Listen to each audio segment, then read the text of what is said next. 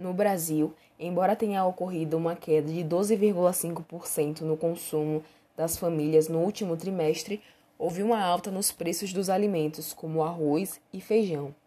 A alta demanda mundial de alimentos vem elevando os preços dos grãos nas principais bolsas do mundo. Entre os alimentos básicos da dieta diária do Brasil, o preço do arroz disparou 19,3% e a farinha de milho 8,1%. Mas qual seria o motivo dessa disparada?